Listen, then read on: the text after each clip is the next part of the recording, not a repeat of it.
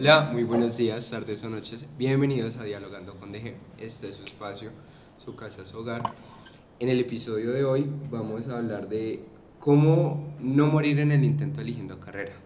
El día de hoy tenemos a una invitada muy especial, pero primero saludemos a Bray. Bray, ¿tú cómo estás? ¿Qué haces? ¿A qué te dedicas? ¿Qué más? ¿Cómo has estado? Bien, yo soy comunicador, el comunicador que no comunica.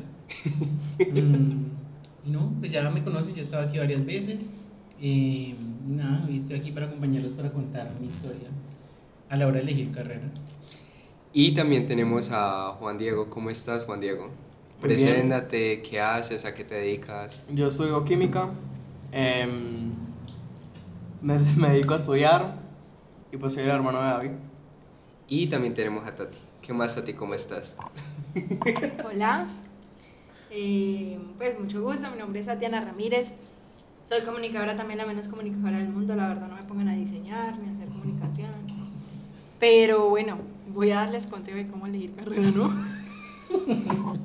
Yo creo que elegimos a los peores. Mentiras, no, qué pecado. Pero hoy es un muy buen día para hablar sobre cómo elegir carrera. Yo siento que muchas veces pasa que uno está en una la que uno no debería elegir este tipo de cosas como tan importantes. O sea, uno a los 17, 18 años no debería elegir a qué se quiere dedicar para toda la vida. Porque al final del día la carrera universitaria te limita. Desgraciadamente no está David para que nos diga realmente cómo lo limita uno una carrera o cómo no lo limita.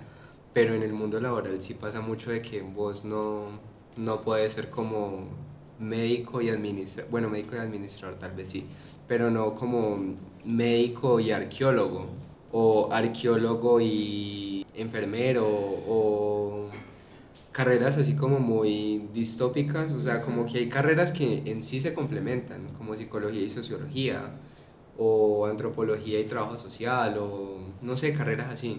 Pero hay otras muchas carreras que al final del día como que no se complementan y es un problema a la hora de poder elegir un trabajo o a la hora de poder buscar qué hacer en el, pues en el panorama laboral. No sé, de pronto, comencemos con el más joven de, de aquí de esta mesa en el día de hoy. ¿Cómo hizo Juan Diego para, para elegir qué era lo que quería estudiar? ¿Él siempre lo tuvo claro? ¿O, qué, ¿O cómo llegó a tu cabeza a querer estudiar? Aparte química, marica, ¿quién quiere estudiar química? Pues yo desde el colegio me gustaba mucho la química, pero yo quería estudiar biología. Quería estudiar biología, intenté entrar a la del Valle y no pude, pues no, no entré, no quedé dentro de los ¿Admitidos? admitidos y pues en la opción de la, de, mm, de la biología pues no quedé admitido, ¿no? Entonces me dieron como una segunda oportunidad. Yo dije, no, me dieron tres oportunidades que fue física, matemáticas, química y otra que no me acuerdo era como administrativa. Y yo elegí matemáticas, tampoco me dio. Entonces eso fue hace un año. Sí. Entonces yo no seguí jodiendo con Univalle y me quedé como 3, 4 meses sin estudiar. Eh, luego en abril mm, abrieron convocatorias en el SENA y no había nada de biología. Y yo dije, bueno, vamos a buscar si hay algo de química, porque la química también me gusta. Y resulta que si había un, un tecnólogo en química y apliqué y quedé una, haciendo el examen. Yo siento que yo mal influenciado a Juan Diego diciéndole que estudiara química porque yo siempre le decía, Juan Diego, los químicos farmacéuticos ganan mucha plata. O sea, y fuera de broma, la química farmacéutica da mucha plata. Entonces yo siento que lo mal influencié. No sé qué piensa Juan Diego de Es mi que- mala influencia. De hecho, de hecho, la química farmacéutica da mucha plata. Da mucho más plata que estudiar química pura. Pero me gusta más la química pura que la, que la farmacéutica. Mira, no vas a hacer que yo te saque de esta casa y te toque, yo no sé cómo te va a ir. No vas a comenzar con tus pendejadas de... No, Juan Diego. Mire, la química farmacéutica tiene mucho campo, está, está about, está... Hay tantos Voy- laboratorios. yo voy a hacer los- el patrocinio en Abbott. Ay, verdad, sí, señor. Yo voy a hacer el patrocinio en Abbott. Y de, de pronto ahí me quedé gustando, ¿no? Uno nunca sabe que... Porque es que la química orgánica es muy aburridora. Y, y no, no es que sea muy de mi gusto, me gusta más los... La química en sí es muy aburridora. No, no, me gusta... Se cae, chimba. Me gusta, Me gusta mucho estar en, en los laboratorios. Los laboratorios muy chéveres. Bueno, y no sé si de pronto Tati, siguiendo por edades, se acuerde de cómo fue el proceso para cuando recién saliste del colegio, ¿sabías que querías estudiar comunicación o, o cómo fue el proceso? Cuéntanos. Bueno, yo por mi vida he pasado en diferentes carreras. Siempre quise estudiar veterinaria porque me gustan mucho los animales y me apasiona el tema. Luego quise estudiar medicina, pero la verdad como que me asustó mucho.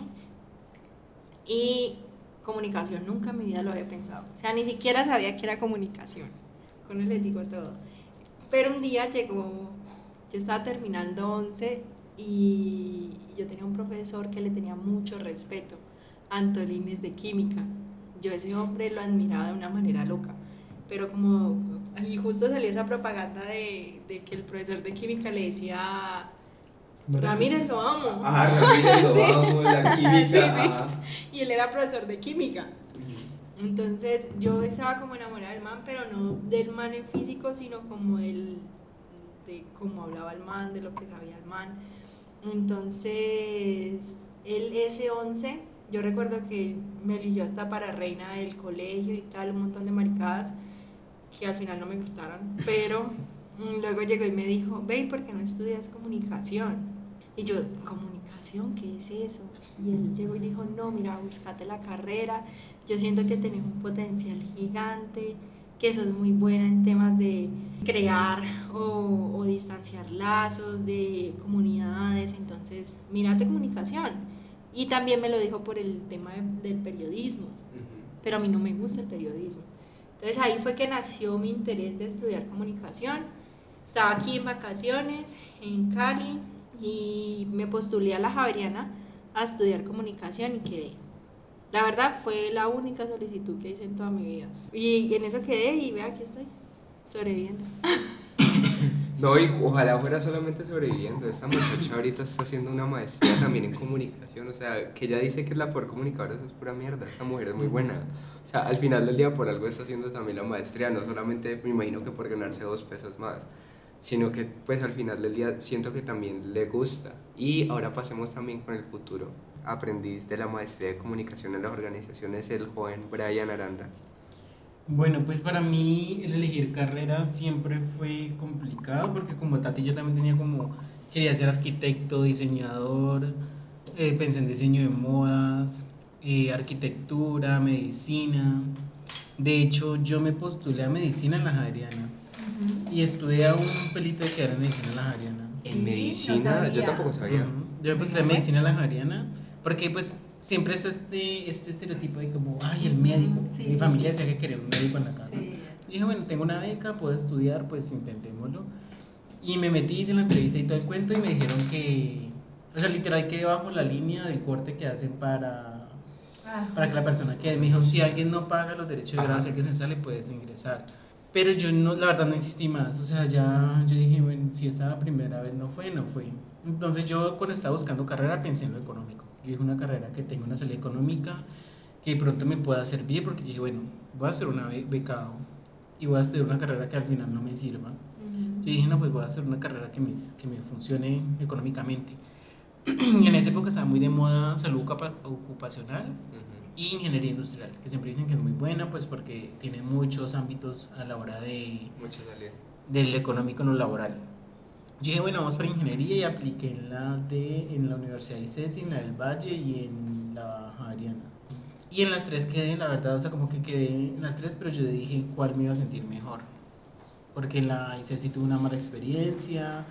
En Univalle yo dije, Univalle es muy buena, pero no es para mí. Yo no me siento estando en Univalle, yo no me veía en Univalle, estaba chiquito. Entonces dije, no, allá me pierdo, ¿no? Dije, no. Entonces, como que la Javeriana. Chiquito. de Está chiquito. chiquito, está chiquito. Entonces dije, no, y la Javeriana me dieron una muy buena acogida, me hicieron un tour, porque fue la, la entrevista fue el mismo día que le hice en ICESI, y yo en ya tenía una muy mala experiencia. Entonces yo salí de ahí y la Javeriana como que me recibió con los brazos abiertos, y ahí apliqué a las dos de buena medicina y a, y a Ya. ingeniería. Y al final como en medicina no quedé, me fui por ingeniería, y empecé a estudiar ingeniería sin saber El mierdero que esperaba, sería. Porque yo dije, bueno, soy bueno en química, en matemáticas no soy el mejor, pero pues al menos en ese momento se a sumar. Ahorita ya no, pero en ese momento sí. Eh, y yo dije, bueno, intentémoslo. Entonces así como que comenzó. Más que todo, a la hora de pensar en la carrera me fui por la parte económica. Es decir, ¿qué me va a dar una salida económica? Porque yo pensé mucho en diseño y en diseño de modas. Pero yo dije, no, después salgo de la carrera y ¿qué hago? Terminó por ahí haciendo diseño en el centro. ¿Ese Brian es? Sí, yo dije, no, ya aquí no, aquí no es. Y aparte, pues mi sueño siempre fue muy enfocado a lo empresarial. Entonces yo siempre quería tener una empresa, quería hacer algo así. Entonces dije, bueno, vámonos por ahí. Y así fue el proceso. Mi caso, yo creo que fue muy... Es que fue muy raro porque yo cuando recién salí del colegio, yo no sabía qué quería hacer. O sea, yo he pasado por querer ser padre, por estudiar filosofía, por estudiar teología, por estudiar... Eh, ¿Qué más quería estudiar, hermano? Nutrición. Nutrición. Y nutrición fue la última antes de administración. Yo quise ser nutricionista. Marica, pero yo no sé nada de química. O sea, yo hubiese perdido nutrición. Pero durísimo porque a mí la química y yo... No es como la química que sentía Ramírez por la estudiante que lo amaba. No, no me pasaba yo ni esa química, o sea, re malo para la química, negadísimo para la química, pero pues a mi hermano le va bien y gracias a Dios. ¿Qué más quise estudiar, hermano? ¿Vos te acordás? No, no me acuerdo. Eh, ah, y luego yo salí del colegio. Me fui seis meses ¿A vos te acordás? Yo me fui seis meses de la casa para vivir una experiencia religiosa. Se lo juro. Sí, sí, se los sí, juro. Ay, tengo a Juan Diego de testigo. Muy chistoso. Sí. Conociendo homosexual. Sí, yo, yo, yo, yo no entendí cuando dijo que era, que era homosexual, yo no entendí. Yo, ¿cómo así usted que es rey? De- Defínase, ¿no? Sí. Entonces, ¿verdad? Yo salí, yo salí de mi casa esos seis meses y ya luego yo como que, bueno, ¿qué voy a estudiar? Porque pues yo también quería estudiar algo. Porque, ah, ya me acuerdo también qué quise hacer. Cuando yo recién salí del colegio, yo me iba a meter a Univalle para hacer licenciatura en, no, mentira, licenciatura, no, lenguas modernas. Para estudiar Ah, lenguas sí. modernas, para estudiar inglés, francés y otro idioma que enseñaban en Univalle en ese entonces. Pero pues mi mamá dijo, no, yo no lo voy a dejar estudiar, yo... Saludos a doña Elsie. Mi mamá dijo como que no. Y no quedaste, ¿no? No quedaste. en No, no, hermano, yo nunca pagué el PIN, o sea, ni Ah. siquiera, o sea, porque yo no tenía un mísero peso. Yo, yo tampoco hubiera pagado el PIN si no hubiera sido por ustedes. Por, Sí. por- y eso que mi mamá lo pagó porque no lo Por quiso nuestra usted. presión, ajá, Ajá, por, presión de como- nosotros. Sí, porque ella lo, ella lo pagó porque mi hermano ya me lo iba a pagar. Ella me dijo, no, ven- venga, yo lo pago. Y no, Literal, no, bueno. ajá, fue por presión de nosotros, ¿Y por qué no quería que estudiara? porque no tenía plata. O sea, nosotros, mal que bien, o sea, como que mi mamá no le gustan las deudas. Entonces mi mamá dijo, yo no me voy a meter con ICETEX, a mí me da mucho miedo que usted se meta con eso. Y aparte en ese entonces, pues el ICETEX era, no era como es ahora, que de pronto no cobra intereses si vos no estudias, sino que en ese entonces era, y pues yo era menor de edad, o sea, como que yo no podía postularme por mí mismo, sino que Tenía que ser mi tenía mamá. que ser mi mamá. Hay que tener un aparte todo eso. Y aparte de todo eso, entonces mi mamá dijo, no joven, muchas gracias, eh, siga adelante. Entonces yo seguí adelante y yo dije, ah, bueno, no, me voy de la casa. Entonces me fui, ah, me fui esos seis meses y cuando salí de esos seis meses, eh, a los tres meses entré al SENA a un tecnólogo literal nuevo. Se llamaba Tecnólogo en Formulación de Proyectos. Yo era la segunda promoción. O sea, así de nuevo era. ficha. Ujú. Entonces, eh, pues a mí me encantó. O sea, yo desde ahí quedé enamorado de la administración, quedé enamorado de, de todo, del mercadeo. Ahí me di cuenta que literal amaba el mercadeo. O sea, como que el mercado es lo mío, yo lo amo. Pero pues haciendo como tal todo ese tecnólogo era más que todo administrativo. Entonces yo me gradué y pasado un tiempo fue que entré a la universidad, porque pues ahorita ya estoy terminando también la universidad y me homologaron el tecnólogo en administración que hice para poder seguir con administración. Y pues mi pensado, mi plan es hacerme una especialización en mercadeo o hacerme de una la maestría en mercadeo, sino que la estuvimos averiguando en la universidad de ustedes y sale carísima, no costosa, no carísima. Carísima, entonces es un problema, o sea, la verdad, como que mi maestría están veremos por ahora. Entonces, pues igual es que no me he graduado, o sea, como que yo también estoy ahí porque soy ansiosísimo. Azarando mucho por, por los... Es porque soy ansiosísimo, entonces yo quiero ya y ni siquiera me he graduado. Entonces como que toca esperar y pues ir adquiriendo experiencia poco a poco laboral también para que me acepten, porque sin experiencia en mercado no me van a aceptar en la maestría. Entonces, mi, pues más que todo ha sido eso. Yo escogí administración porque en parte a mí como que fue lo que me tocó, pero pues me he ido enamorando poco a poco de la carrera y me ha gustado mucho. No sé si de pronto, eh, Juan, pudiste escoger de pronto en dónde estudiar o cómo... No, yo literalmente yo tenía, yo tenía que estudiar sí o sí en algo público, porque mi mamá no me iba a ayudar y pues yo no me iba a endeudar, yo tampoco soy bobo como para endeudarme. Eh, pensé en endeu- endeudarme eh, para meterme a Santiago, estudiar química farmacéutica de una vez, o microbiología, pero no, no se me dio y al final entré al SENA por, porque mi hermano me influenció. Y pues la verdad, si ustedes no quieren matar la cabeza, no entren al SENA. El mejor consejo que Juan les puede dar es, no mentiras, al final del día yo siento que el SENA al ser una entidad como pública te exige como al 300%. O sea, el SENA es demasiado exigente y en muy poco tiempo quiere que tú hagas demasiado. Exacto, y no solo porque sea pública, sino porque te enseñan lo que enseñan en, un- en, un- en una carrera profesional, te lo van a enseñar en dos años. De hecho, mi, mi tecnólogo es, no sé si sea el único o uno de los únicos que dura más de dos años, que son dos años y tres meses, creo, cuatro Sí. meses. Entonces, pues, ajá. Y Bray, ¿cómo hiciste para escoger la universidad? O sea, tú nos contabas hace unos minutos que tenías como la opción de escoger Univalle, escoger entre la ICESI o escoger entre la Javeriana. ¿Cómo hiciste al final para, para escoger la Javeriana? ¿Te dejaste como influenciar por ese primer, por esa bienvenida que te dieron o...? Sí, yo creo que sí, igual, o sea, como que mi sueño siempre fue entrar a Univalle. Porque eh, yo sabía, digamos, económicamente era difícil para mi familia sostener una universidad privada. Mi mamá siempre trabajó por hacerlo y de hecho teníamos un plan para poder eh, estudiar pues, la carrera sin, sin ningún problema. Eh, pero yo no conocía Univalle, o sea, mi sueño era Univalle porque pasaba en un bus y lo veía, veía Univalle grandísimo, todo el campus, y me parecía muy chévere pues poder estudiar en una universidad así, porque era el sueño, el sueño de la universidad gringa que uno ve en las películas de, de que ellos se quedan ahí, todo está ahí.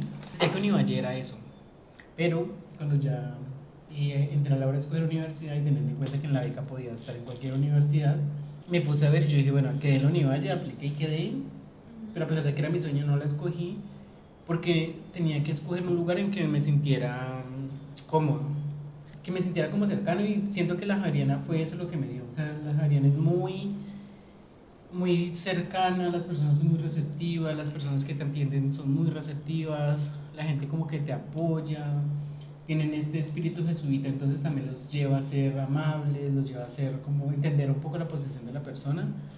Y en contraposición a la ICESI, que sé que es muy buena, pero la ICESI te tratan como mierda, porque al final a ellos les importa como más la parte académica, más la parte de que vos rindas y no tanto como el ser humano. Entonces por eso no, no es- lo escogí, digamos, la Javeriana, llegué ahí por azar, pero lo escogí por el hecho de que ellos eran más humanos y me sentía cómodo. Y aparte el campus de la Javeriana es una cosa absolutamente hermosa. Entonces, pues dije, si voy a pasar cinco años aquí, pues que sea un lugar lindo, que me sienta cómodo. ¿Y tú, Tati, cómo hiciste para escoger la Javeriana? Porque pues aparte no sé si Tati contó que ella no era de acá de Cali, ella solamente estaba de vacaciones, o sea, ¿cómo hiciste teniendo tantas ciudades en Colombia, teniendo tantas universidades hasta de pronto en Cúcuta? ¿Cómo hiciste para escoger la Javeriana y aquí en Cali? ¿Por qué llegaste a Cali? Bueno, sí, eso fue un planteamiento que yo me hice con mis 16 años y sí lo que decidí en mi vida. Y creo que fue la decisión más, mm, por así decirlo, literal que, que tomé en ese momento era que no quería estudiar en Cúcuta.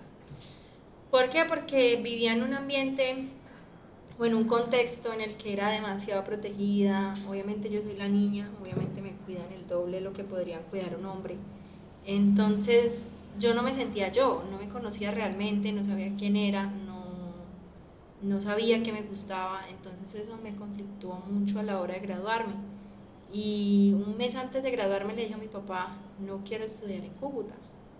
Obviamente esto fue todo un proceso de decir mi papá, pero que vas a hacer sola. Yo siempre he sido muy consentida por mi papá. Mi mamá tal vez no, mi mamá siempre ha sido un poco más ruda conmigo, pero también me protege mucho. Entonces cuando vengo aquí a Cali por XY circunstancia de, de un accidente que tuvo un tío, pues yo me planteé la idea de, bueno, qué lindo es Cali. En ese momento conocí a una amiguita en el segundo piso. Yo siempre he sido de muy pocos amigos y muy poquísimas amigas, la verdad. Como que no sé, siempre mm, la gente ha tenido cierto tipo de conflicto conmigo. no sé si. No Más sé, raro. Sí, yo no sé si soy soy yo yo. o ellos son el problema. Ahorita ya no tanto, pero en ese momento sí lo era mucho. Entonces, eh, ella me llevó a un grupo de que se reunían a hacer skate. Ah, no, no, no, a bailar. Ah, no sé, qué- creo que era que algo, que algo. K-pop. Algo así. Ajá. sí, algo así. No, no, pero ellos bailaban. Y me parecieron súper chéveres, pero sí se llamaba como que algo, que, que dance, no sé O qué. breakdance era. Algo así. sí. No, pole dance no creo porque tenía acá. No, no, no, no, algo. Y se reunían en el lugar. Entonces ella me llevó. Ah, entonces sí Sí es K-pop. En Sí Premiere. es K-pop. Ajá, en el Premier. sí, Sí, sí. Entonces ella me llevó, tal, me hizo montar en el mío, me inventó unos nuggets ahí en la estación de. Ay, ¿cómo se llama esa? La de Sur.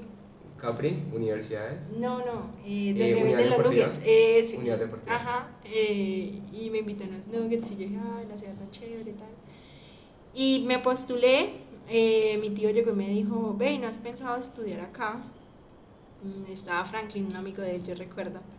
Y él me dijo, ¿qué quieres estudiar? Tal, comunicación. O sea, no sé por qué se me metió en la cabeza que yo quería estudiar comunicación. Entonces el Franklin me dijo, no, la mejor en comunicación es la autónoma. Pues fui a la autónoma y la verdad me pareció un cerrada universidad mala. Qué pena ahí, ¿no? La autónoma se ve feita. Sí, sí, y yo entré, pero otro. Ay, aquí hay fantasmas. Aquí hay fantasma. Perdón. Entonces eh, yo fui a la autónoma y resulta que justo iba saliendo una, una muchacha y yo iba entrando. Obviamente yo siempre he sido de ciudad pequeña, obviamente la forma de vestir va a ser muy diferente a la que se visten acá y a la que ahora yo me visto incluso. Y era muy de casa, entonces claramente yo era mucho más conser- convers- conservadora que lo que soy ahorita. Ay, sí, yo la conocí con una, con una camándula y todo bonito. sí. Y sigo siendo igual de creyente y siempre ando con mi camándula, y, pero está en mi brazo. Entonces, eh, bueno, yo entré y la nena me miró re mal, pero re mal, o sea, me miró de arriba abajo y me sentí súper despectiva y me sentí súper asustada de entrar a un ambiente así. Y yo dije, la verdad, no, no quiero estar en un espacio en el que no me sienta cómoda. En ese momento estaba luchando contra mis problemas de inseguridad, de no creer en mí misma, tal, tal, tal. Entonces yo dije, no, no, la autónoma no fue. Y entonces le dije a él, no, la verdad no me gustó. Entonces me dijo, hay otra, se llama La Javeriana. Y me llevó a La Javeriana y a mí me encantó La Javeriana, la verdad. Yo, él fue el que me hizo la postulación, yo ni siquiera hice nada. Yo viajaba el otro día para Cúcuta, que es mi ciudad. Viajé y él me dijo, Tati, envíame los papeles, esto, esto, esto, esto, esto". Pues mi hija, ahí quedé. Entonces, gracias Franklin. No Franklin la tortuga, Franklin el negro. Y en mi caso, pues es que a mí, pues con lo que ya les conté, o sea, como que yo tampoco era que tuviese muchas opciones inicialmente, entonces también me tocaba, era como algo público y pues escogí el SENA inicialmente porque yo también así, pues como cuenta Tatiana, yo así como si hubiese comprado el baloto de una vez y ya, o sea, yo como que lo intenté varias veces, ni hice muchas eh, intentos, sino que de una vez quedé y ya. Así fue como en el tecnólogo y con la universidad fue influenciado por una amiga, por Elena, saludos a Elena, hasta allá, hasta Medellín, que me decía que esa universidad era muy buena y ella había comenzado ahí un semestre y por eso fue que comencé en el Politécnico Gran Colombiano a hacer en estos momentos, pues ya en estos momentos estoy prácticamente terminando administración de empresas, pero en ese entonces sí comencé, comencé ahí y ahí voy y pues ahí creo que ya me graduó. La verdad es que siento que fue, pues ha sido una buena decisión porque a mí inicialmente no, como que la opción de estudiar presencial el pregrado no, no me daba. O sea, yo estudio mi pregrado virtual porque el tiempo no me da. O sea, si yo estuviese estudiando presencialmente, yo pues no podría tener este tipo de espacios, por ejemplo, en el que estamos compartiendo con amigos, en el que estamos haciendo un podcast, no tendría tiempo porque estaría reuniéndome en estos momentos con compañeros para hacer trabajos de la universidad o estaría estresadísimo por exámenes finales. Ahorita estoy estresado, pero pues no se nota, porque tengo que hacer exámenes finales ahorita terminando este, este episodio. Pero de igual manera siento que para mí la universidad virtual ha sido como de las mejores decisiones que he podido tomar. Pues en este momento histórico en mi vida siento que sí, es como la mejor decisión que pude haber tomado porque yo no me imagino estar trabajando y estudiando, o sea, teniendo que ir hasta la universidad. Marica, no tendría tiempo para nada, porque aparte la universidad sería todos los días de 6 de la tarde a 10 de la noche, no podría hacer nada, o sea, literal, si ahorita medio duermo, no podría ni dormir ya prácticamente por tanta cosa. Siento que también es como muy, muy importante pensar cómo nos hemos sentido como con las decisiones académicas que hemos tomado. No sé de pronto si Juan se arrepiente de haber comenzado como con química en el SENA y no haber de pronto continuado con química en Univalle. ¿Cómo te sentís de pronto con, pues, con la decisión que tomaste? O sea, ¿te has sentido bien? Pues hay competencias pues, que uno lo, lo limitan, ¿sí me entendés? Como a muchas, muchas cosas en poco tiempo muy difíciles. Entonces te, te, te sacan como de casillas y no, no puedes controlar las cosas que haces. Pero no, no me he dado como por vencido, si me, si me entendés, de que... Pues de pronto es que la universidad o el estar en lecciones no te limita a poder conseguir cosas por fuera. No, sino que el SENA es muy, muy estricto y tiene sus horarios muy largos. Porque uno estudia de 6, hay horarios de 6 a 6 y que lo, por ejemplo, uno sale de la casa a las 5 de la mañana y llega a las 8 de la noche y llega a hacer tareas para el otro día. Y es muy complicado. A mí todavía no me ha tocado ese horario, gracias a Dios. Pero el año que viene ya nos dijeron que, que sí, que van a haber días en los que mm, vamos a tener ese horario. Muy complicado. Pues a mí, gracias a Dios, cuando yo estudié en el SENA solamente entraba, eso sí, todos los días hasta los sábados, de 6 de la mañana a 6 de la tarde. Ve, dice que a 6 de la mañana a 6 de la tarde, de 6 de la mañana a 12 del mediodía. Pero era todos los días, o sea, yo todos los días entraba a las 6 de la mañana y salía al mediodía, uno muerto del hambre, muerto del sueño, muerto de todo y como con 10.000 trabajos por hacer. Es que el SENA, pues a pesar de todo, como les decíamos hace unos minutos, siento que al ser público y al tener que hacer como, tener que formarte también en tan poco tiempo, ellos todo lo hacen así, corriendo y arriadísimos y, y, el trabajo que te dejamos lo necesitamos para pantier es tarde y los trabajos que, que te pedimos pantier son tardes. Yo no sé si de pronto a Juan le pasa, pero en mi tecnólogo todo lo que uno desde primer trimestre uno iba haciendo todo para el último semestre, entonces donde de pronto uno le llegara a perder algo. No, marica, era un sufrimiento, era una cosa horrible. Por ejemplo, nosotros en química eh, nos dan un proyecto eh, que tenemos que entregar. El proyecto de nosotros es hacer plástico, hacer plásticos con fibras de tallo de yuca, reforzados con aceite, mm, con aceite esencial de romero. Y eso nos, nos, lo dan y nosotros tenemos que hacer la investigación de cómo hacerlo, los dos años. Entonces nosotros tenemos que guardar la, la, investigación. Eso es lo que nosotros hacemos. Por ejemplo, ahorita en febrero tenemos que entregarla el, el, el primero que nos, que nos lo acepten para empezar a hacer el plástico. Y la entrega del plástico sería más o menos en septiembre, septiembre, octubre. O sea, solamente tienen un año para hacer el puto plástico. Sí, literalmente. Igual no es muy difícil, pues sí es difícil claramente, Ajá. pero mm, en la práctica no es tan, no es tan demorado. O sea, se puede demorar unos seis meses, cinco meses, pero Pero- no, porque es que las prácticas de laboratorio son, son demoradas. Sí, no, o sea, yo Sí. entiendo que las prácticas de laboratorio son demoradas, pero igual para mí seis meses es muy poquito tiempo. O sea, No, porque es que es una investigación. Porque es que ya hay mucha, ya hay mucha investigación sobre eso, Ajá. pero no investigación sobre el plástico que nosotros vamos a hacer. Entonces nosotros tenemos que adjuntar y prácticamente como ir desglosando todo para ver cómo lo hacemos. Y ya. La verdad, yo ni sé de dónde viene el plástico. Marica, Estoy tampoco. pensando de dónde viene el plástico. O sea, cada vez que Juan Diego me sale con que lo hace de la yuca, yo digo, ¿cómo así eso no tiene petróleo? Por ejemplo, el, el pla- ese plástico, Ajá. porque no es biodegradable, nosotros vamos a hacer plástico biodegradable. Eso es como la propuesta del SENA. Y ¿Sí? Totalmente. No, con los objetivos mundiales de. Sí, sí. No, sí, sí. Eso, eso sí es Tiene No. que ir en línea. O sea, la verdad sí es que el SENA tiene que alinearse con los objetivos del milenio, con el Plan Nacional de Desarrollo. sostenible. Entonces, obviamente, como Juan hace parte de... Apenas tirando para hablar, o sea, sostenible, desarrollo Ajá. integral. Y si, su- ambiente. y si supieran en dónde trabaja, vea, ella no debería estar diciendo ese tipo de cosas. Porque aquí la única que queda mal es ella.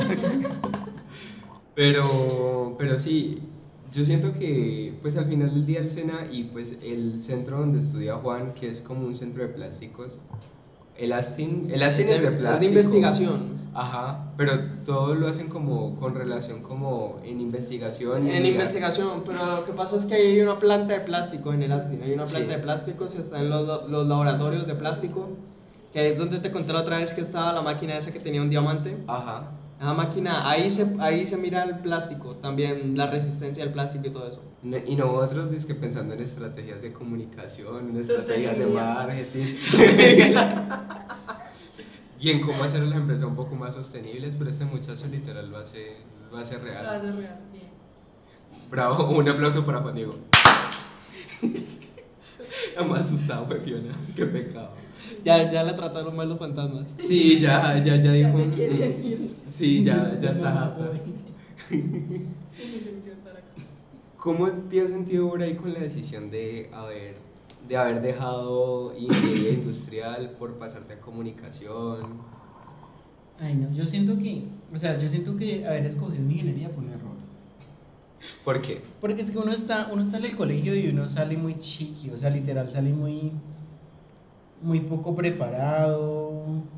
Uno ni sabe qué es ingeniería industrial Sí, comenzando no, por eso. y uno no, no sabe nada, o sea, uno no sabe lo que quiere, no sabe en qué está enfocado, porque es que el colegio es diferente a la universidad. Tú sales del colegio donde tienes un horario de eh, 7 a 12, y sabes que tienes exámenes, que esos exámenes uno no sabe ni cuánto valen, sino que eso juntan todas las notas y suman eso.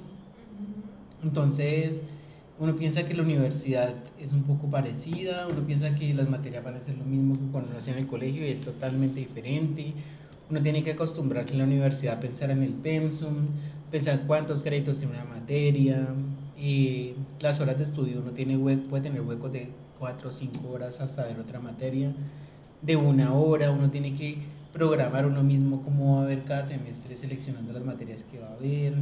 y las materias ya tienen un los eh, ya tienen como un programa en cuanto a cómo se va a distribuir las calificaciones entonces es bastante complejo y siento que haber escogido ingeniería uno yo no sabía tanto de lo que era ingeniería no sabía mucho de las materias que veía y escogerlo y verlo ya directamente fue un choque muy fuerte porque por ejemplo yo en el primer semestre de ingeniería vi química y en el colegio era muy buena en, perdón, muy buena en química me exoneraron en el IFEX, me fue muy bien en química, pero llegué a la universidad y el primer examen lo saqué en 0.8. Entonces eso me pedí una pata. y aparte de que no era un examen individual, sino que era un examen grupal. O sea, eran dos personas en un solo examen y sacamos 0.8. Y era mi mejor amiga, ¿no? Sí, No, era... ¿No era? No, era la otra, la que se retiró faltando... Ya una semana de estudio y ella dijo, no, Adiós. esto no es lo mío, adiós. Pero sí, entonces yo digo que fue una mala elección. Y escoger comunicación también fue irme a las ciegas. Porque yo escogí, ya orientándome, diciéndome yo me cambié el segundo semestre de ingeniería. Eh, y yo me fui pensando en, en que soy bueno, yo soy- siempre soy muy bueno en la parte creativa, en la parte visual, como que sé cuando algo estéticamente se ve bien, se ve mal. Eh, en exposiciones en ingeniería me iba muy, muy bien y los profesores siempre me felicitaban, me decían que podía hablar muy bien, yo podía no haber estudiado, pero... Se inventaba eh, eso. Sí, con diarrea verbal se iba eso ahí a lo que fuera. Salía.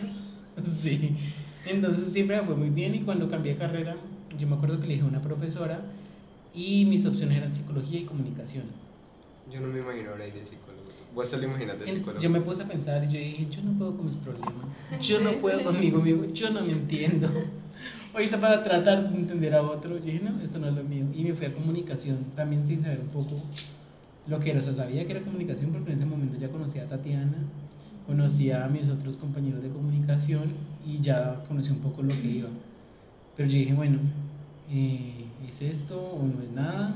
Y me fui a comunicación. Y siento que fue una buena lección, porque pues sí exploté todo lo que he conocido. O sea, en comunicación me fue muy bien de principio a fin en toda la carrera. Y eh, siento que, que lo disfruté mucho, que al final es lo que importa, o sea, como que uno escoja lo que escoja, lo disfrute. Porque yo pensaba como, bueno, comunicaciones humanidades, la gente dice que eso no se gana bien, que comunicar solo es escribir noticias. Y en la Javeriana, con comunicación organizacional, vi que era totalmente lo opuesto, con la manera en que en la comunicación la enseñaban en la Javeriana. Dije, no, eso es lo mío, entonces como que al final me sentí feliz de haber tomado esa decisión, que fue afortunado porque hay gente que puede cambiarse cuatro, cinco, seis veces de carrera. Y digo que, que llegué ahí y ahí me sentí feliz. Y económicamente, la verdad, yo siento que la salida de comunicación también es muy buena. Que de pronto la gente a veces no lo ve porque piensa que comunicación es periodismo o es presentación. Pero cuando vos te cambiaste de carrera, la universidad no te brindó como un acompañamiento para, para ese cambio, o sea, no tuviste como algunas sesiones con psicología o algo así para poder hacer ese cambio, o al final del día vos dijiste, estoy mamado de ingeniería, lo primero que salga. Pues el conducto regular de la universidad es que a ti te pasan por orientación vocacional. Ajá. te pasan sesiones en psicología y, y te apoyan como en identificar tus habilidades y vos ya para hacer el cambio. Pero yo hice, pensé en, o sea, yo dejé de ver materias en ingeniería iniciando la primera cuarta del semestre. Pero el segundo semestre. Del segundo ¿cierto? semestre. ajá. Yo dije, no, yo no voy a ver nada, me vale verga, yo no voy a volver a entrar a clase, yo vivía feliz por allá afuera de la universidad. En Mentolini, sentado en Mentolini. Ajá, eso no lo saben mis papás, pero yo vivía por ahí feliz. Saludos a Doña Rosa. Solo veía cosas que eran que sabía que te iba a ver en cualquier otra carrera. Em, pero em, como yo hice el cambio ya lo último, ya lo último fue que tomé la decisión de hacer el cambio de irme. No pasé por este proceso de psicología, solo hice el- la orientación vocacional porque es obligatorio, porque ellos tienen que firmarte un papel para poder hacer el cambio de carrera. Si tú no, No ellos la no lo ellos no te hacen el cambio de carrera. Hice vocacional, les expliqué por qué quería estudiar comunicación y psicología o psicología. Y me dijeron que estaba bien, que yo sentía que, que cualquiera de las dos que escogiera se ajustaba como a mi perfil, eh, que tenía que pensar en qué era lo que más me gustaba. Y dijeron que en esta ocasión pues no podía pasar por psicología porque pues había sido muy rápido el cambio y ya estaba a punto de matricular para el, segundo, para el tercer semestre. Me dijeron que no, que lo pensara mejor de cuál iba a ser la, la orientación. Me tocó hablar con el director de carrera de ingeniería. Me tocó pasar por eh, la directora de carrera de comunicación, porque igual me, hizo, me tocó hacer la entrevista, la prueba, como si fuese a entrar primer semestre y todo.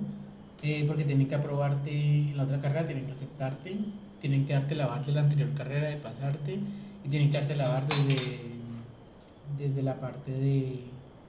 eh, de psicología y de orientación vocacional en la universidad, si no, no te permiten pasarte. Pero sí, o sea, como que lo hice rápido y ellos te, te orientan. O sea, como si uno de pronto toma el proceso más oportuno, ellos te orientan bien. Pero pues en mi caso yo lo hice muy rápido porque ya faltaba como una o dos semanas para matricular. O sea, tú lo dejaste todo para el último. Ese Brian no cambia. O sea, definitivamente Brian no cambia. así ha sido desde siempre. ¿Y tú. Tati, cómo, cómo te has sentido con... Bueno, ¿cómo te sentiste con la Sí, carrera que escogiste? ya- Sí, porque pues ya, ajá. ¿Cómo es- te sentiste con la carrera que escogiste? O sea, ¿sientes que fue una muy buena opción o, o te hubiese sido por otra? Bueno, yo siento que a pesar de ir un poco a ciegas en, en lo que era comunicación, creo que la universidad me dio un enfoque completamente diferente realmente de lo que quería. Nunca me había puesto a pensar qué quería de mi vida, realmente no, nunca me había hecho la pregunta de cómo me veo en un futuro, siempre he sido muy, muy de lo interno más que lo externo, pero la universidad me mostró que comunicación es más que periodismo más que estar delante de una cámara, me mostró que comunicación es un mundo. Entonces, cuando yo me gradué de comunicación, entro al mundo laboral y me doy cuenta que comunicación sí es un mundo. Y entonces empecé a moldear la carrera de tal manera en que en este momento me encuentro en el mundo que quiero estar, siendo comunicadora y siendo todo lo que me gusta hacer de la parte de comunicación. Entonces, la carrera, yo siento que me dio todos esos, todas esas mm, herramientas y me, me aperturó esas capacidades que yo no tenía tan presentes en mí y me volvió quien soy ahorita. Quien soy ahorita con, con mis virtudes, con mis fortalezas, con mi manera de ver el mundo, porque la, la universidad creo que es algo que me gustó mucho desde el inicio, es la universidad te lleva a las comunidades lleva al mundo, te hace ver la realidad, te, te construye como persona más que como profesional y eso es algo que le sumo un ciento por ciento porque en este momento yo trabajo con comunidades, no desde el enfoque social, pero sí desde un enfoque muy político eh, y una política buena. Eh, también trabajo con comunidades desde una parte de, de catastro, entonces son cosas que, y, y herramientas que me han permitido ser quien soy en este momento. Eh, siento que la carrera no define tu futuro, por más que te dicen, no, es que tal carrera no tiene salida o es que tal carrera no es que... Eh, mi mejor amiga tenía miedo de estudiar biología porque le decían que no iba a encontrar trabajo. En este momento entró al zoológico de Cali con un muy buen puesto y un muy buen salario. Entonces son cosas que sos vos. Eh, tu carrera es tu mundo. Moldea tu mundo a lo que quieres ser y en donde quieres estar. Punto saca el máximo provecho de todo lo que te enseñan, creo que todo es demasiado importante y por eso estoy haciendo mi maestría precisamente en comunicación en las organizaciones, porque quiero expandir mi mundo y en eso estoy. Entonces sí, creo que fue una decisión perfecta, creo que fue la carrera perfecta y que la mezclé con administración y para mí administración es top. Entonces ambas son mi carreras soñadas no la terminé de estudiar porque pues costaba prácticamente lo que te costaba una especialización o costaba una maestría, entonces pues decidí dejarla, pero me faltaron solo dos semestres para finalizarla. Entonces creo que hice como un match perfecto entre la comunicación y la administración que en este momento define mi, mi ruta laboral y espero seguir por ahí, entonces sí, comunicación es bueno y, y estudien lo que quieran. Eso les iba a preguntar porque yo sé que comunicación en la Javeriana tiene como, o bueno, tenía, en el, cuando ustedes estudiaron como énfasis o, o profundizaciones, como le dice uno de pronto en, en administración. ¿Cuál fue el énfasis de Bray para, para la comunicación en la Universidad Vida? ¿Cuál, ¿Cuáles fueron tus énfasis? Mis énfasis fueron comunicación organizacional y comunicación multimedia. ¿Normalmente ustedes podían escoger dos énfasis o cómo era el cuento? Podíamos escoger un énfasis y una complementaria, que la complementaria podía hacer en otras carreras, excepto en medicina. Eh, por eso en el caso de Tatiana, Tatiana es con énfasis en administración y ella vio más materias en administración. Y yo como ya había visto ingeniería, entonces las materias que pasé en ingeniería me las metieron en mi complementaria. Entonces mi ideal era seguir viendo complementarias en ingeniería, pero pues yo ya salí llorando de ingeniería que volver a otra materia. Obvio no. Entonces yo lo que hice fue el resto de materias que tenía para ver la complementaria las completé en un segundo énfasis. Entonces a la hora de declarar énfasis declaré como principal eh, comunicación organizacional y como secundaria comunicación multimedia. Entonces de ellas vi como unas cuatro o cinco materias. ¿Y Tati, cómo fue tu proceso? O sea, vos sí iniciaste de una vez eh, con comunicación y pusiste de complementaria eh, administración o también hiciste un énfasis? Cuéntanos cómo fue el cuento. Eh, mira que yo siempre he sido una persona, mira que yo para diseño o para lo visual no soy muy buena. No, no puede que no sea muy buena, sino que no me gusta. Entonces no me concentro en ser mejor. Porque creo que en eso se trata la vida. Lo que no te gusta, vos no te enfocas en ser la mejor o ser el mejor, sino que simplemente lo haces. Por eso cuando uno lo dice, la carrera que le gusta, no es porque le vaya a gustar toda la vida, sino porque usted se va a esforzar siempre en ser el mejor. Y ser el mejor implica seguir estudiando, ser el mejor implica seguir apasionándose por, por el, el, campo laboral, ser el mejor implica sentirse a gusto con lo que estás haciendo. Entonces, eh, cuando yo entro a comunicación, lo bueno es que nos hacen ver muchas materias de diversas índoles de audiovisual, multimedial, organizacional, nos mezclan las tres en un solo semestre y nos dicen, bueno, tienen este universo, escojan su universo. Entonces yo desde el principio supe que para el audiovisual no iba a ser ni chimpa por allá. Porque yo eso de verme con la camarita en la mano, la verdad, como que no. o verme encerrada editando, no. Y multimedial, nunca entendí lo que era mover un cuadro verde, no, no, no me gustaba. Ahorita en la maestría es que vine a entenderlo porque me tocó ver otra materia. Pero siempre supe que mi camino era más organizacional que cualquier otra cosa, sobre todo porque el organizacional va muy enfocado en lo social. Entonces ahí metí organizacional y todas mis selectivas empezaron a ser de administración. Cuando yo empecé a ver electivas de administración, me empiezo a meter en el mundo de la administración y digo, uff, qué chévere. Y empiezo a escoger la complementaria en administración de empresas. Y ya, ahí me fui de la mano, incluso metí una vez más materias, y con tal de terminar administración, pero no, no, no, no alcancé a terminar. Pero sí me gustó mucho ese complemento comunicación-administración. Lo recomiendo full. Yo siento que al final del día como que cada uno escoge la carrera que más le gusta y eso es como lo importante. De pronto poder ver que para al final del día como que para todos sale el sol y para todos eh, por más bueno, por más no tan bueno que vos seas, en una materia o en un énfasis o en, un, o en una carrera, porque al final del día uno termina como con compañeros que uno dice, esta persona no era tan buena y está ganando más plata o está en una mejor empresa que uno. Y entonces uno como que se cuestiona porque al final del día el sol sale para todos y para todos están las oportunidades, o sea, como que al final del día uno tiene que crearse las oportunidades, pero sí, o sea, como que el poder entender y el poder comprender que todos somos buenos en algo, o sea, como que las personas no, no llegan a, a una carrera o no se meten a estudiar algo porque de pronto sea lo que más plata da y eso de pronto uno lo puede ver con los médicos, o sea, los médicos pueden ganar mucha plata, pero un médico sin vocación se le nota.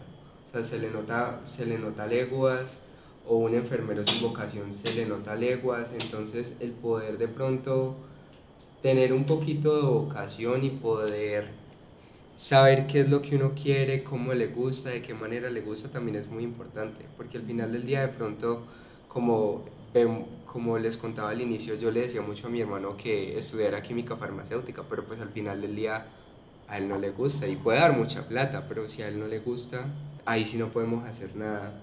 No sé de pronto cuál es el futuro que ustedes ven como con, con esto que están estudiando, o sea, qué les gustaría hacer más en el futuro. Pues ya sé que Bray y que Tatiana van a comenzar a hacer la, la maestría en comunicación en las organizaciones, pero Juan, ¿cuál es el futuro que vos ves como en la química o qué, qué pensás o qué quieres hacer en tu futuro? Pues la verdad no sé. Em, creería yo que me vaya por la química farmacéutica, ya que pues es, voy a hacer las prácticas en ABOT y ABOT es de, de farmacia, de mm, pastas, medicamentos. medicamentos. Entonces, muy probablemente pueda ser una profesional en química farmacéutica. Listo. Y Bray, de pronto, pues más adelante cuando comiences la maestría en comunicación para las organizaciones, ¿tienes pensado de pronto en hacer algo más o ya definitivamente quieres solamente trabajar o quieres montar tu propia empresa? ¿Cuál es el futuro que vos le ves como tal a la comunicación?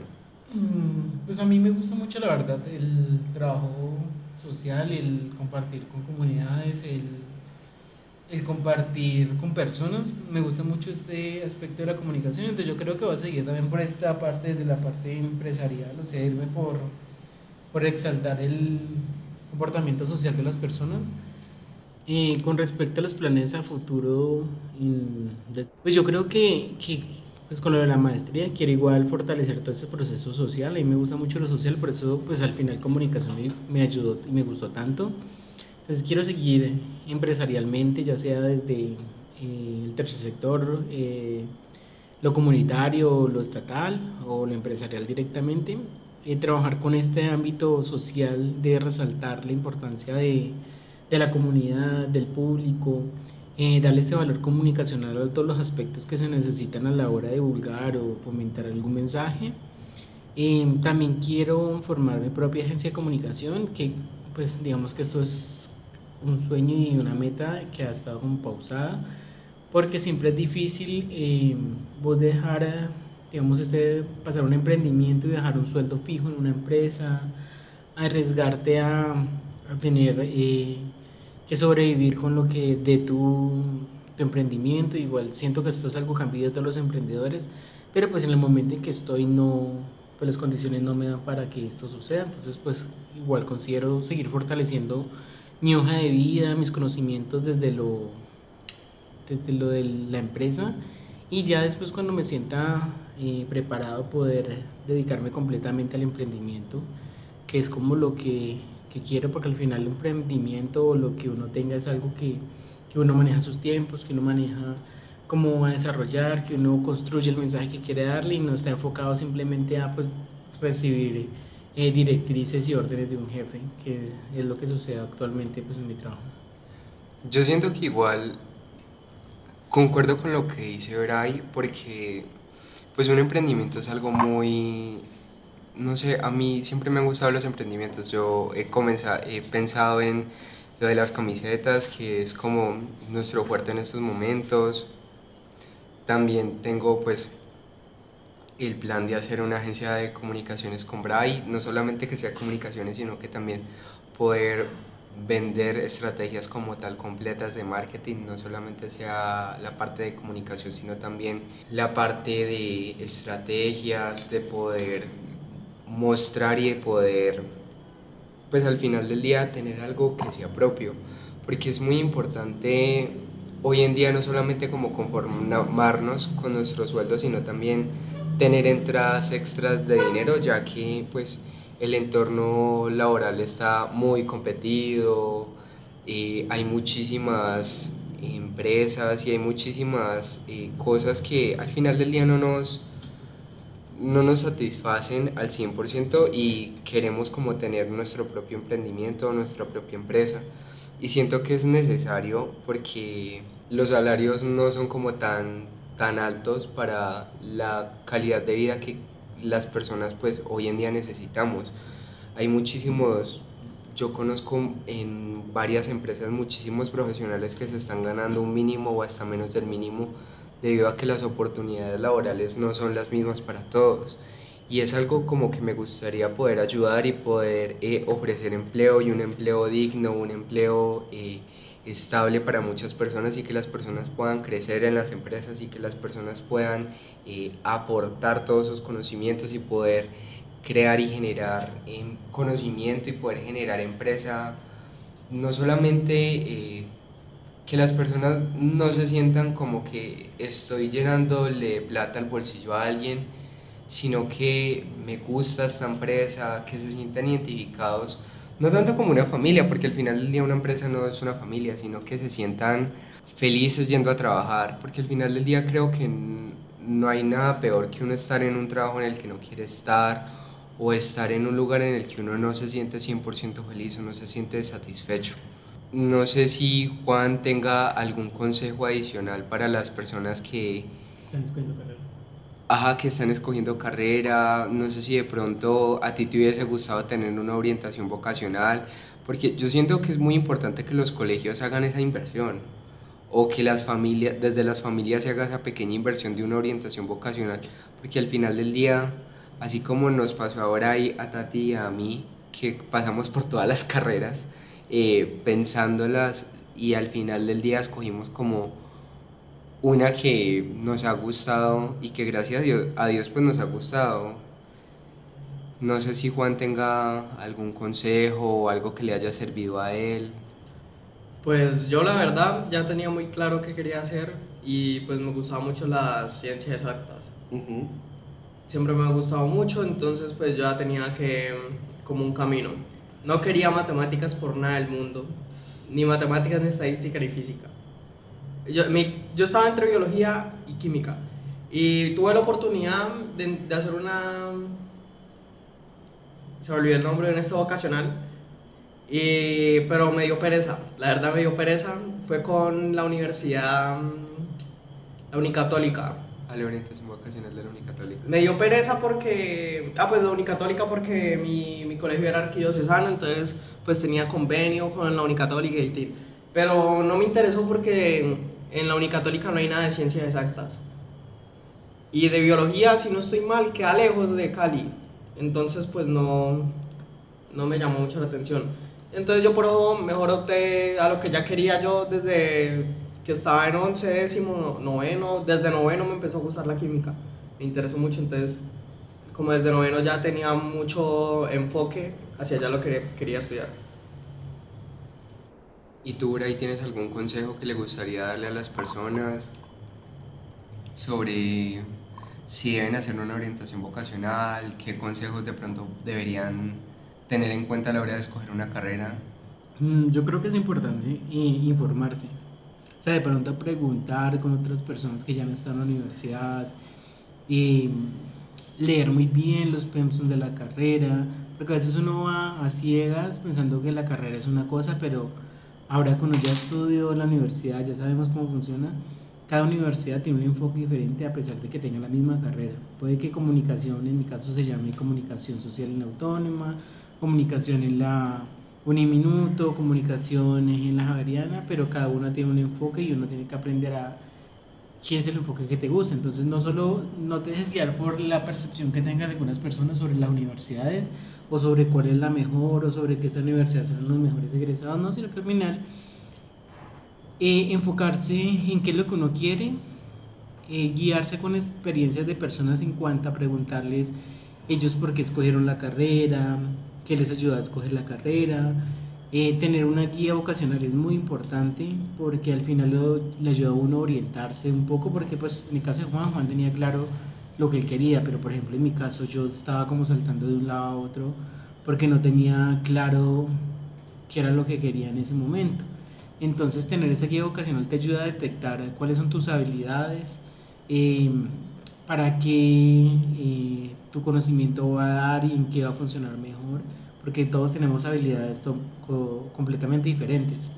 Entonces, como detectar estas habilidades y fortalecerlas es muy importante y eso lo ayuda a hacer la carrera porque al final uno va a desempeñar, va a hacer esta carrera 5 años, 6 años, 2 años, y vas a terminar el resto de tu vida, si así sucede, pues desarrollando tus labores, y que mejor hacerlo en algo que a ti te apasione, te guste, te llene como persona, porque lo económico es muy importante. Y no se dejen guiar por lo económico lo con una carrera. Lo económico es importante, pero no hay nada mejor que uno ir a un lugar y trabajar porque a uno lo, le apasiona lo que está haciendo. Puede que te paguen 3, 4, 5 millones, te paguen un millón, pero te vas a sentir pleno haciendo y ganando ese millón con lo que te hace feliz, porque al final, ¿qué, ¿de qué sirve que tú te ganes 4 millones cuando llegas a la casa y estás arrepentido todos los días de ir a trabajar, todos los días de hacer lo mismo? Entonces, como reciban esta guía, eh, hablen con personas que conozcan, revisen muy bien los premios de la carrera, eh, las diferentes universidades que hay, no tengan un sesgo con respecto a qué universidad sí, qué universidad no, porque igual al final en el ámbito laboral lo que más prima y lo que más resalta es eh, tu actitud y actitud con respecto a lo que estás haciendo. Entonces, si eres un egresado del SENA, si eres un egresado de la Javeriana, si eres egresado de la Univalle y tienes eh, una excelente actitud, te van a aceptar en donde sea. O sea, no importa el título, sino que importa que tú tengas la posibilidad de dar lo máximo donde estés. Entonces, como eso sería como déjense guiar un poco por esos gustos y no, no se sesguen a la hora de escoger la carrera. Tati tuvo que salir por una, no una emergencia, sino que tenía un algo familiar, Un tenía un compromiso familiar. compromiso familiar, entonces esperamos que le vaya muy bien en su compromiso familiar. Voy a ver si logro que ella nos envíe en el audio sus pequeños consejos para, para poder ponerlos acá. Se me olvidó pedirle el audio y lo edité cinco minutos antes de subirlo. Perdón. Pero saludos a Tati. De igual manera, yo creo que el mejor consejo que les puedo dar es que no se dejen influenciar. O sea, al final del día son ustedes los que van a estudiar, son ustedes los que, eh, los que van a sufrir o los que van a amar la carrera, porque al final del día siento que las carreras y los trabajos y la vida dependen mucho de uno, dependen al 100% de uno. Entonces, como que que tú puedas sentirte feliz, que puedas sentirte satisfecho, que puedas sentirte pleno en lo que haces, es como lo mejor que te puede pasar en la vida. Entonces, no se dejen influenciar de pronto porque su familiar es abogado, porque su familia, porque en toda su familia son médicos, entonces usted también tiene que ser médico, no lo hagan. O abogados, ingenieros, entonces rompan el molde, o sea, lo más importante es romper el molde, salir de ahí, poder hacerlo de la mejor manera y demostrarles a sus familiares o a las personas que van a pagar esta universidad o que van a ayudarles como en lo económico en todos estos años de que ustedes lo hacen porque les gusta y porque al final del día les apasiona lo que hacen.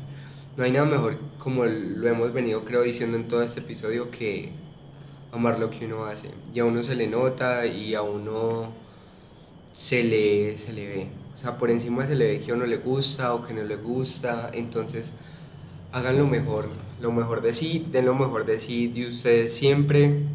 Esperamos pues que les haya gustado mucho este capítulo. No sé si tengan algo más para decir, para concluir. Todo está bien. Dinos. Pues Juan. yo, lo que dijo Brian, lo de los revisar los pensum. Ayer justo una amiga me dijo es que, que no, que, está, que ella entró a convocatoria de, de ingeniería química Ajá. en Univalle. Y yo le dije, sí, ven y miro el pensum. Ella me dice, me pregunta, ¿qué es eso? Y yo le digo, ¿cómo así?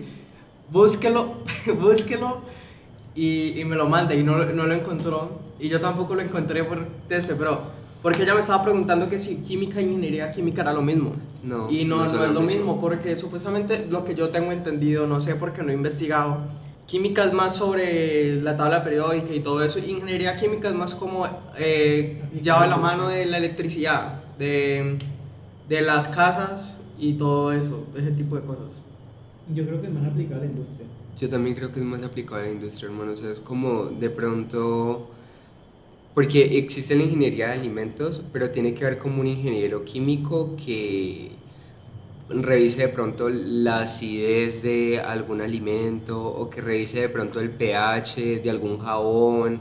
Y eso sí tiene que ser un ingeniero. O sea, no es como que un químico farmacéutico para todo. No, no necesariamente porque químico. yo estudio, yo estudio química aplicada a la industria. Ajá. Entonces vendría siendo. Yo creo si es que- así, si es así, porque la verdad no estoy muy enterado del tema, pero si es así, debería ser lo, lo, lo mismo que ingeniería química. Creería yo que entonces tú estás haciendo el tecnólogo de ingeniería química, más bien. ser. Porque si de, la- de verdad sí nos enfocan mucho como a, hacer revisiones, análisis de las cosas. Sí, los ingenieros normalmente hacen eso, hermano. Hacen análisis y revisan como el estado de las cosas. Y también hablando de lo, del, lo de las universidades, de que los enfoques que tienen las universidades. Hace poco yo estuve en un foro de la Universidad Santiago y, y allá hablaban de los enfoques que tenían las universidades con química.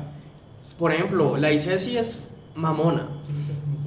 La, la ICESI es mamona porque en la, en la ICESI ven química y química farmacéutica. Sí. Y, y es muy enfocado a, a los análisis, a la investigación.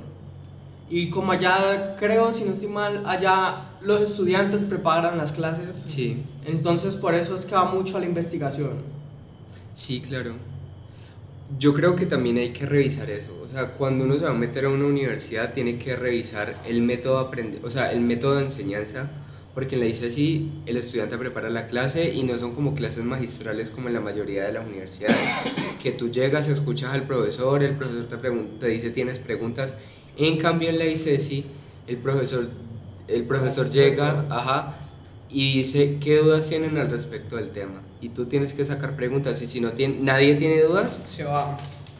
adiós clase, o sea, nadie tiene dudas, todo quedó perfecto, o si el profesor llegó de buenas pulgas, quiz, les tocó quiz porque como no tienen dudas, yo creo, no sé si vos te acordás de Juan Hermano, Mm. Juan nos contaba que ellos tenían que sacar dudas de donde tuvieran para que los profesores no le hicieran quizzes.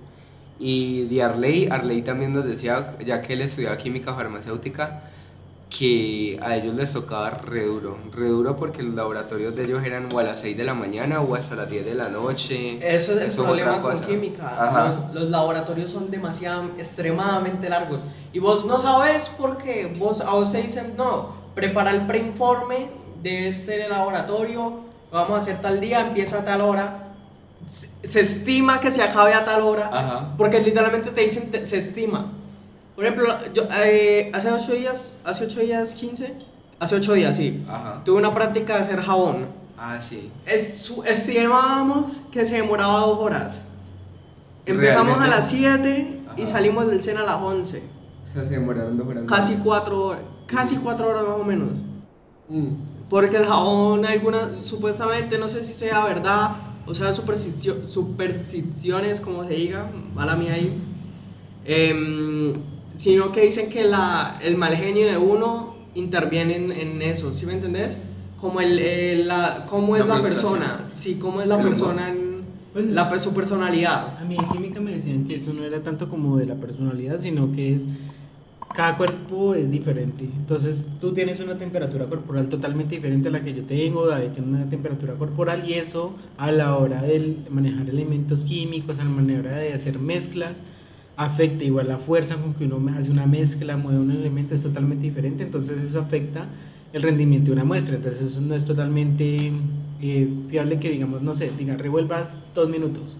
Entonces Juan Diego puede que revuelva más rápido, yo revuelvo más lento y la mezcla no va a tener el mismo enfoque. Entonces eso es según pues la persona. Igual pasa con elementos como que la temperatura corporal afecta a la mezcla o lo que esté haciendo. Pues la instructora llega y nos dice, em, no, usted se nota que es muy mal geniado, porque literalmente duramos dos, tres horas revolviendo. Solamente revolviendo. Sí, porque eso tenía que quedar como natilla, literalmente, que usted sacara la varilla de agitación y, y quedara ahí pegado y no cayera. Ajá. Y así, dos, tres horas, revuelva y revuelva y con la plancha de calentamiento ahí, calentando todo. Y así nosotros. Y eso no podía pasar de, cier- de cierta temperatura y así.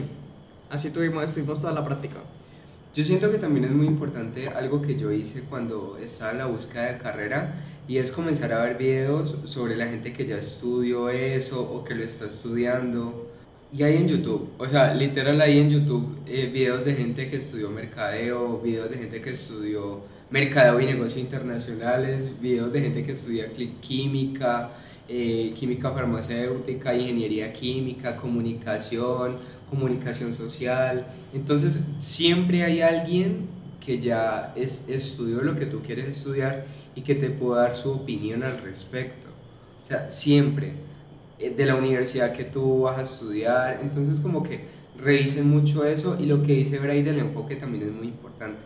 Porque, por lo menos en mi carrera que es eh, administración, las, hay universidades que son más fuertes en mercadeo, hay universidades que son más fuertes en gestión humana o en financiero. Entonces, como que revisen ese tipo de cosas. Lo mismo que les pasa a ellos con comunicación, que eh, comunicación organizacional o comunicación como tal es más fuerte la javeriana, pero en comunicación social y periodismo es más fuerte la... ¿Cómo se llama? La autónoma de occidente. Entonces es como revisar eso y en cada una de las ciudades se puede hacer ese estudio, o sea, uno va, revisa, pregunta cuál es el fuerte, aprovechen mucho como los open house para poder conocer a la, universi- la universidad como tal, poder conocer a los futuros profesores, poder conocer de pronto a sus futuros compañeros, eso es muy importante.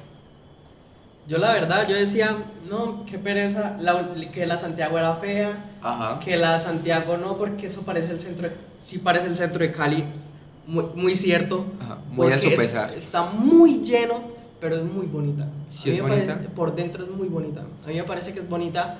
Y más porque la zona donde está todo eso ambientado como medicina, química, Ah, sí, eso es nuevo. Ay. Todo eso es nuevo. hay muchas canchas de fútbol. Ah, sí. Muchísimas. Hay tres sintéticas y yo quedé Enamorado. a paugar. Entonces, ya sabemos más o menos para dónde va, a qué universidad va Juan Diego Amorcito. Puede ser. Listo, no sé si hay algo más que aportar, algo más que decir. Entonces cerramos el episodio de hoy agradeciéndoles, pues primero que todo ustedes por escucharnos, le agradezco también mucho a Juan por estar acá, por, a- por darnos todo su conocimiento, por aportarnos y enseñarnos de pronto cómo es eh, desde la perspectiva de química y en el SENA el poder estudiarlo y el poder elegir esa carrera. No sé de pronto cuáles son tus redes sociales, si te pueden seguir, si te pueden tirar los perros por ahí. Pues mi Instagram es jdg punto, punto raya punto Ajá. raya al piso eh, 17. No, este le colocó un nombre como para que no lo sigan. Imagínate, ajá, él dice que, que le tiran los perros, pero con ese nombre, ¿cómo le van a tirar los perros? Pero se llama Juan Diego Giraldo, ya saben, y es mi hermano. Ojo que yo soy celoso. ¿Y tú, amorcito, cómo te pueden seguir en redes sociales? Bueno, mis redes sociales son arroba stickbrian2. Algún día la alimentaré y cada podcast digo que voy a, a hacer contenido y nada que subo, pero algún día estará ahí. Mm, y ya, nada más. Recuerden que soy el comunicador que no comunica. Mentiras, no, ahí comunica ahí bastante y es muy bueno en todo lo que hace.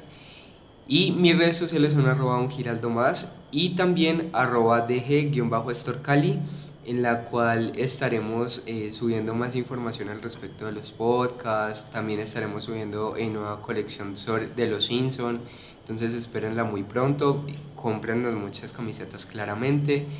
Y nos escuchamos en la próxima ocasión, recuerden que les amamos y muchas gracias por estar aquí.